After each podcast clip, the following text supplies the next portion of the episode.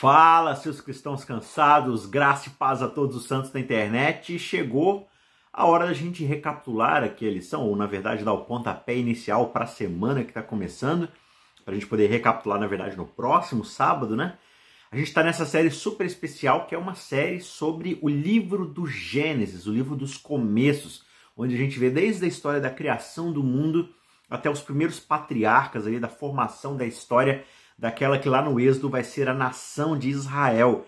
a gente está já nos momentos finais desse livro e hoje a gente vai estudar sobre a história de um personagem muito interessante chamado José.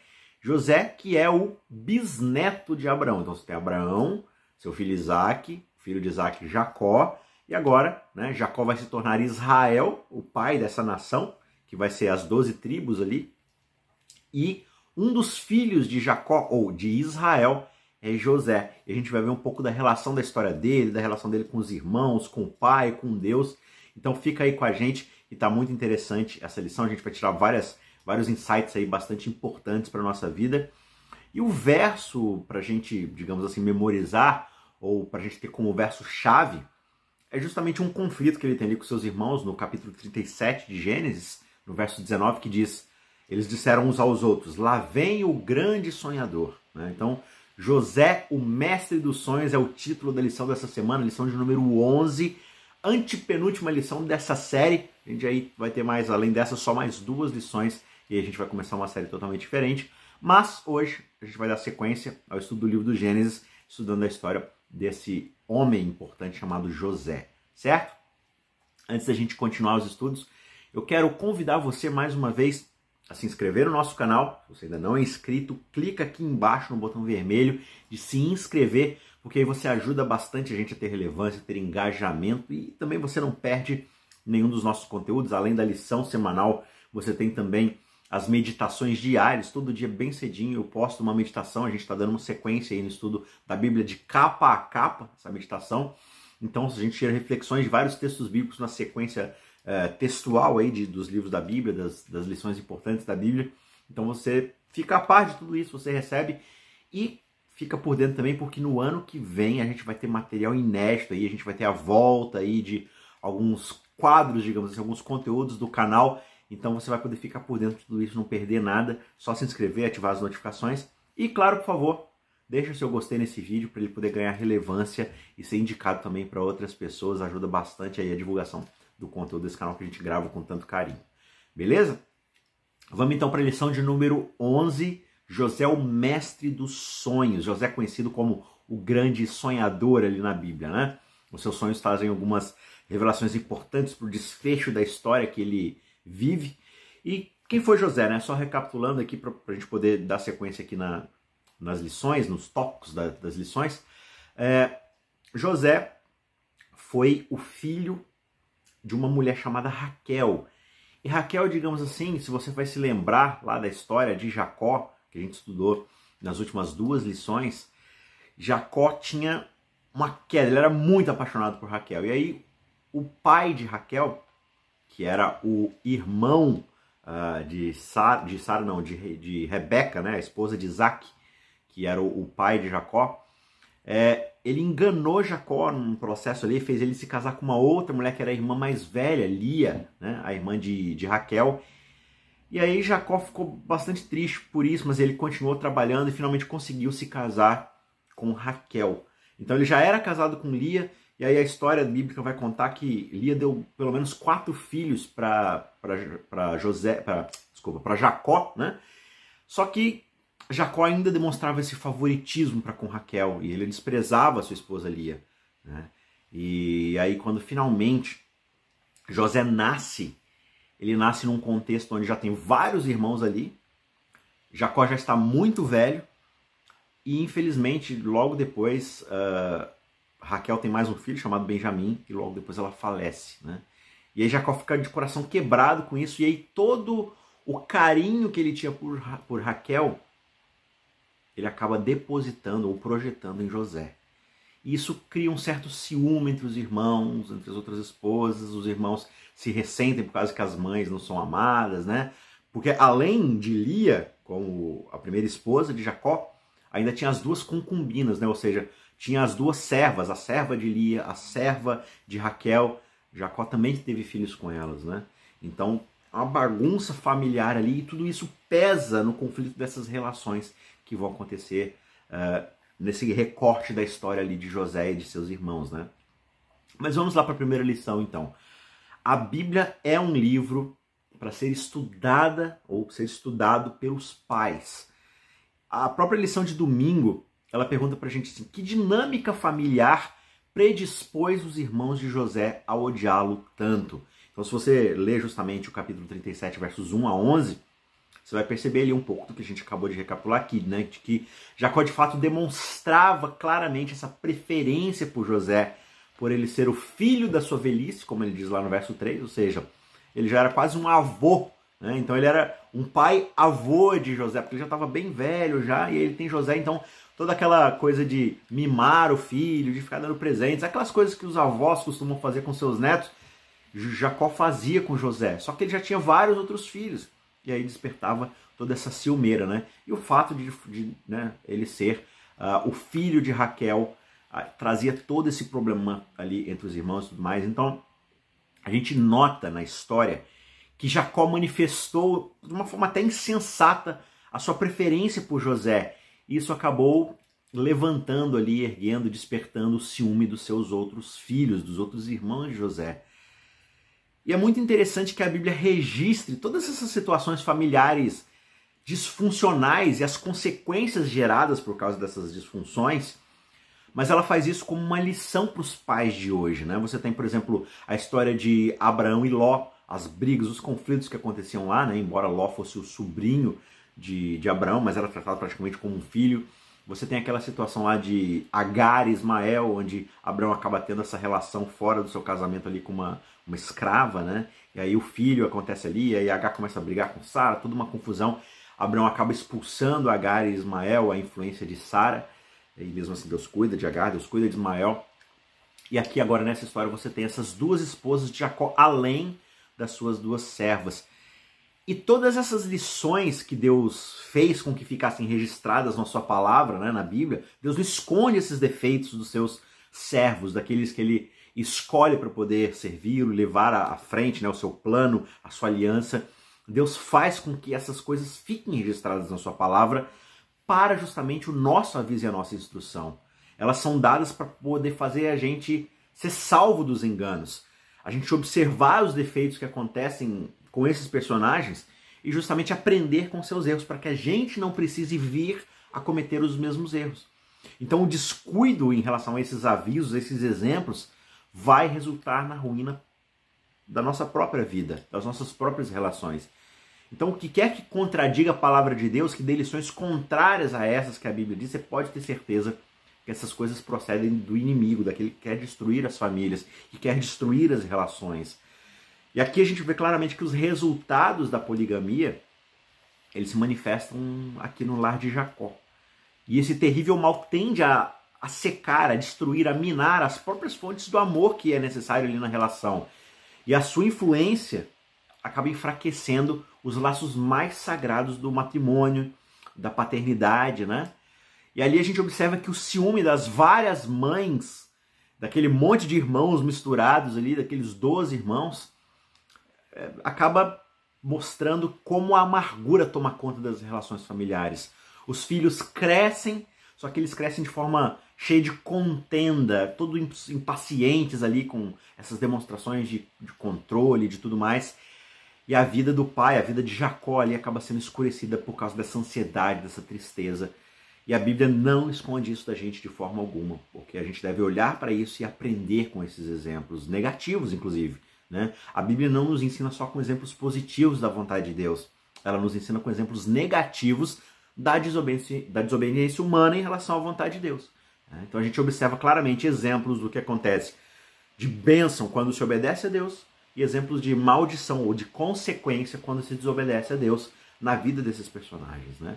Então a Bíblia é sim um livro para ser estudado nas relações familiares de, de, paternidade, de casamento e por aí vai. Né? Segundo ponto da nossa lição é que Deus está constantemente trabalhando no seu plano divino. Todas as coisas Paulo vai dizer lá em Romano, cooperam para o bem daqueles que amam a Deus. Deus vai trabalhar em todas as circunstâncias. E aqui na história de José a gente percebe que Deus permitiu que as circunstâncias de José, né, ele ser vendido pelos irmãos como escravo, ele se tornar escravo lá de Potifar, depois ser preso, todas essas circunstâncias, elas foram se desdobrando na vida de José à medida que Deus via ser necessário prepará-lo para as futuras responsabilidades que ele teria. Quando José vai conversar com seus irmãos lá em relação a todas essas confusões, todas essas maquinações, ele vai dizer o que para seus irmãos? Deus foi quem me enviou perante vós para poder preservar a vida, não só da nossa família, mas das nações ao redor do Egito, né? Você observa isso lá em Gênesis 45, no verso 5. Então, o ponto é que o cativeiro de José, ele foi permitido por Deus, ou talvez a gente pode até dizer foi uh, influenciado por Deus, foi José foi colocado ali por Deus justamente para que ele pudesse resolver as falhas de caráter que ele tinha desenvolvido na sua educação, na sua infância. Resultado esse, né, da covardia e da indulgência do seu pai, que ficava mimando ele ali, e isso foi criando nele essas falhas de caráter, de ser mimado, às vezes de ser fofoqueiro, de ficar num leve trás em relação aos defeitos dos seus irmãos, ia lá e ficava falando, pai, ah, pai, fulano de tal fez isso, fez aquilo, o pai, ah, que bonitinho, e ele lá brigava com os outros irmãos. Né? São falhas de caráter que ele desenvolveu por causa de uma má educação, de uma covardia em relação a corrigir e, e educar bem o seu filho, como ele deveria ter feito com todos os outros irmãos, com todos os outros filhos, né? Então, na providência de Deus, até mesmo essa experiência foi uma bênção na vida de José. Por quê? Porque ele aprendeu em poucas horas ali aquilo que de outra forma ele levaria anos para poder consertar o seu caráter e desenvolver as qualidades, as características que ele era necessário para poder ser aquilo que ele se tornaria em relação ao governo do Egito, em relação a essa crise que aconteceria ali no futuro, né? Então o seu pai, embora fosse forte, terno, né? É, com o amor que ele tinha e tudo ali, ele tinha feito mal por causa dessa parcialidade, dessa indulgência em relação a José. E essa preferência insensata ela acabou irritando seus irmãos e provocou neles aquele ato cruel de tê-lo separado da sua própria casa, vendendo ele como escravo. Né? E os seus efeitos acabaram se manifestando também no próprio caráter de José. Essas falhas tinham sido encorajadas e agora elas deveriam ser corrigidas, né? Então, Deus vai colocando José num processo de maturidade cada vez maior no meio de todas essas provas. E conforme José vai vencendo essas provas com a ajuda de Deus, com a fidelidade a Deus, ele vai ganhando mais responsabilidades, desenvolvendo mais, né? Então, José meio que se é, é corrigido na formação da faculdade da vida, de uma vida cheia de atribulações, né? E aí, quando chega um momento onde ele vai colocar algumas dessas características à prova, aqueles momentos lá de sonhos dados por ele, por, por Deus a ele, né? Que ele tinha desde o começo lá com seus irmãos, que causa todos aqueles conflitos e tal. Agora ele está diante do faraó para fazer a mesma coisa. Só que agora ele desenvolveu essas características com a ajuda de Deus, né? Então, sonhos dados ao faraó, tanto enquanto José estava lá na prisão, como quando ele já estava lá no palácio, esses sonhos foram concebidos por Deus justamente para poder exaltar uh, José até aquele lugar que Deus o tinha chamado para servi-lo, né? Então, por meio dessas interpretações, José ganha destaque e ele acaba sendo colocado justamente onde Deus queria que José estivesse para poder executar o seu plano, a sua obra. E embora José tenha se interpretado o sonho para Faraó, ele fez questão de garantir ao, ao, soberano rei do Egito, né, que a interpretação vinha da parte de Deus, o Deus Elohim, aquele que mostrou ao rei as coisas que iria fazer. E parece que o monarca egípcio entendeu a mensagem, porque é interessante que quando ele decide nomear alguém para poder governar a terra, o argumento do faraó foi justamente esse. Visto que Deus revelou tudo isso a você, não há ninguém tão ajuizado e sábio como você. Você será o administrador da minha casa e todo o meu povo vai obedecer a sua palavra. Somente no trono eu serei maior do que você. Né? Então José finalmente é coroado, mas não simplesmente com indulgências, mas com a responsabilidade de servir. Porque toda essa etapa da vida de José foram ensinamentos, correções e capacitações para que ele se tornasse apto a servir primeiramente a Deus, mas servir a Deus através desse cuidado que ele agora teria com a nação do Egito, com as famílias ao redor e cuidando especialmente da sua própria família num momento de crise econômica e alimentar em toda aquela região. Né? Então você vê como Deus vai executando o seu plano fielmente na vida de uma pessoa que se permite ser usada, ser corrigida e ser preparada apesar das circunstâncias e por causa dessas circunstâncias para executar o plano que Deus tem uh, na nossa vida e, e num contexto muito mais amplo, né? nacional, regional ali, enfim. Ponto de número 3. O que a sua mão encontrar para fazer, faça isso com toda a sua força, com todas as suas habilidades, com todo o potencial que você tem para poder executar essa tarefa, essa função e tudo mais, né? A lição de quarta-feira ela pergunta para gente, à luz do exemplo do trabalho de José como gestor sob Potifar, né, o seu primeiro patrão, vamos dizer assim, quais são os fatores que conduziram José a tal sucesso? E a gente observa que apesar de José ter sim sido colocado numa situação que ele não escolheu, em um serviço que, claro, não lhe agradou. Né? Ninguém quer ser escravo de, de uma outra nação, de, um, de, uma outra pessoa e tudo mais. Então ele foi colocado ali para executar tarefas ao seu contragosto. Mas apesar dele ser colocado ali contra a sua vontade, ele fez o seu melhor. Ele fez o melhor que ele poderia ter feito. Ele serviu com todo empenho. É, Jesus vai falar lá em Lucas, no capítulo 16, verso 10, né, sobre a, a parábola dos talentos, de você, de fato, independente da responsabilidade, da tarefa que você recebeu, você ser fiel no pouco, porque quando você é fiel naquele pouco, você desenvolve características para receber ainda mais coisas, como é o resultado daquela parábola. Né? Eles vão multiplicando ali seus talentos, seus esforços, e a, a palavra do, do, do patrão, né? do, do Senhor no final da parábola é: você foi fiel no pouco, você foi fiel naquilo que é menor, e agora eu vou te colocar no muito, naquilo que é maior. E a gente observa que essa é exatamente a história de José. Né? Ele começa ali como um pequeno escravo ali, fazendo limpezas e serviços pesados na casa de um, de um, de um dos chefes ali do faraó, e ele termina como um governador de todo o Egito, debaixo apenas do faraó soberano.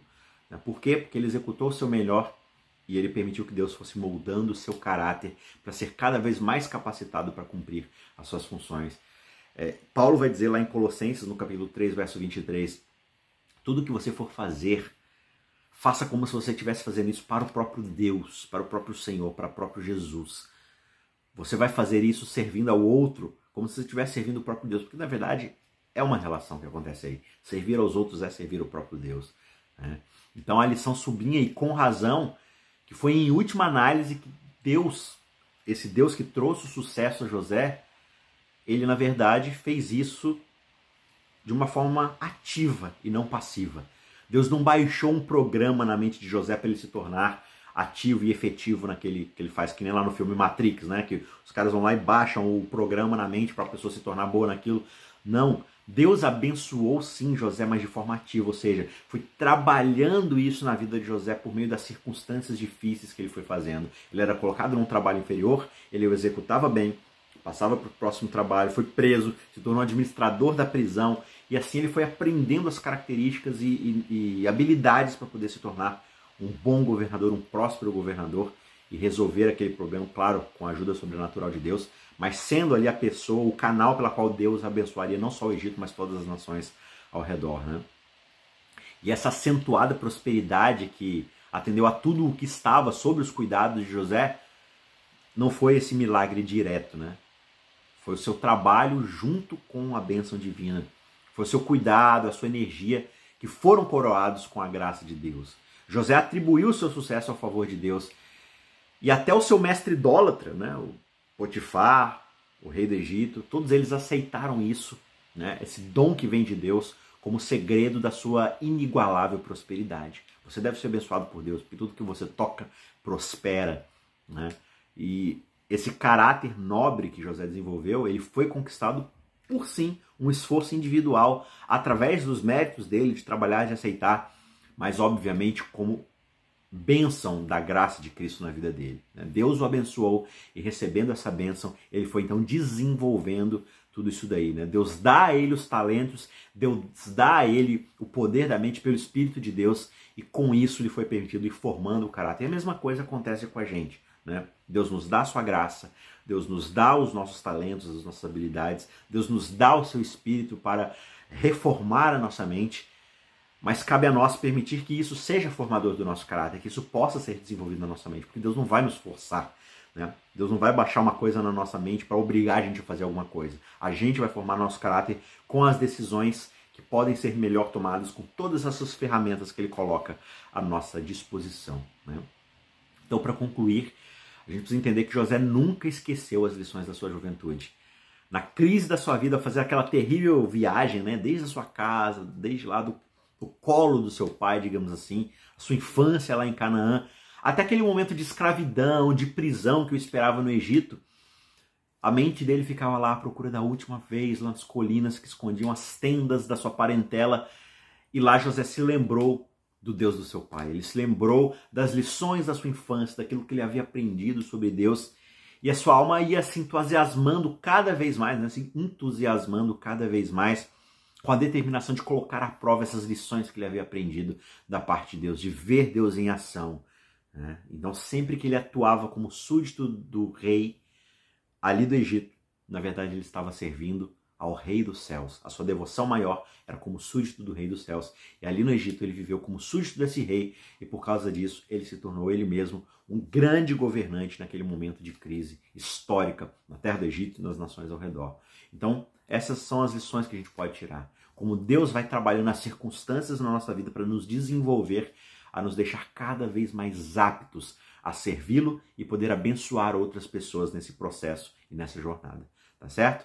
Deus te abençoe no estudo da lição e da Bíblia durante essa semana. Leia os textos bíblicos, leia a história de José aí na Bíblia e vá tirando para você mesmo também outras lições que são é, tão abundantes nessa história maravilhosa. E eu tenho certeza que Deus vai abençoar bastante o seu estudo por meio do seu Espírito. Tá certo? Fique com Deus. A gente se vê na semana que vem para penúltima lição, para o penúltimo episódio dessa temporada sobre Gênesis. Não se esqueça de se inscrever, de curtir esse vídeo. E se você puder, mande para alguém, compartilhe esse vídeo. E eu tenho certeza que vai abençoar também a vida de outras pessoas. Tá certo? Forte abraço e até a semana que vem. Tchau, tchau.